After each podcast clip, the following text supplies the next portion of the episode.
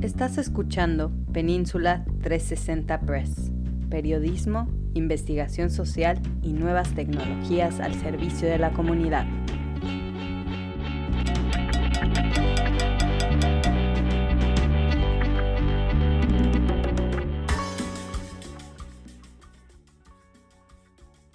Retornos por Pablo Locke para Península 360 Press. Me voy pa'l pueblo Hoy es mi día. Solían cantar Los Panchos. Pese a que ya estaba sentado en la sala de espera número A18 del aeropuerto con más de media hora de anticipación, habiendo pasado ya la tensión de hacer maletas, revisado mil veces mi pasaporte y haberme registrado en el counter de la aerolínea, aún seguía con esa sensación de apatía. Y aunque trataba de forzar alguna emoción, no lograba sentir el más mínimo entusiasmo. Sentía una gran decepción de sentirme así, tan desganado, y es que no era poca cosa regresar a mi país después de casi 20 años. Y es que había pasado tanto tiempo de mi vida añorando este momento, soñando despierto con estos instantes de suprema conmoción, de un delirio desmesurado, y hoy, aunque me esforzaba,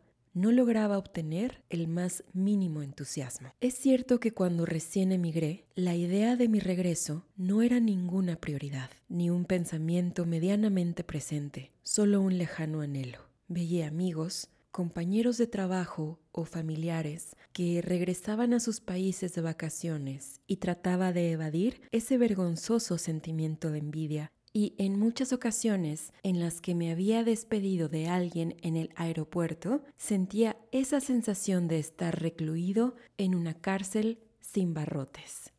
Años planificando mentalmente cómo iba a ser mi viaje, desde el momento en que comprara los pasajes, los regalos que iba a llevar, con qué ropa iba a salir del avión, si iba a avisar o no que estaba regresando. Siempre pensar en volver me alegraba y aunque estaba consciente que era una felicidad advertidamente ficticia, me servía mucho para evadir mi estrés cotidiano. Aun cuando ya había logrado una estabilidad económica relativa, los muchos años de esfuerzo me dejaron un permanente temor de inseguridad. Mi historia no era diferente a tantas otras de inmigrantes que llegan con más dudas que convicciones y que finalmente descubren que el sueño americano se revela como una vulgar utopía. El significado que le damos a la palabra éxito pudo bien haber sido ingeniado por algún astuto vendedor de casas. Ya comenzaban a llamar para subir al avión y yo, sin sentir ni la más mínima emoción hasta el momento. Quizás sienta algo cuando despegue el avión, tal vez cuando aterrice el avión o cuando anuncien que llegamos al destino. A lo mejor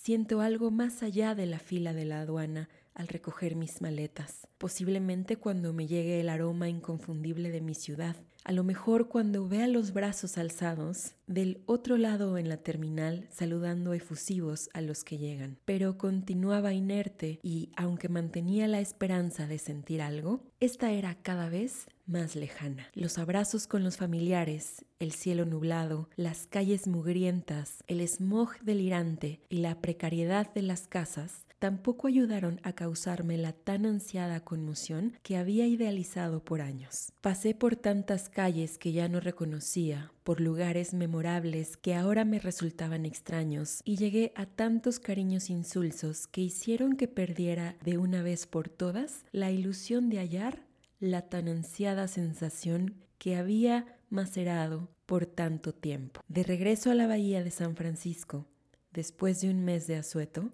volvía agotado de mis vacaciones, golpeado por tantos recuerdos. Tomo un taxi desde el aeropuerto y de pronto comienzo a respirar mejor. Se desvanece mi aturdimiento y vislumbro mi casa a lo lejos. Desconcertado, comienzo a sentir de nuevo, recién, la tan anhelada emoción auténtica, genuina. Dad, ¿is that you? Redwood City, mayo de 2022.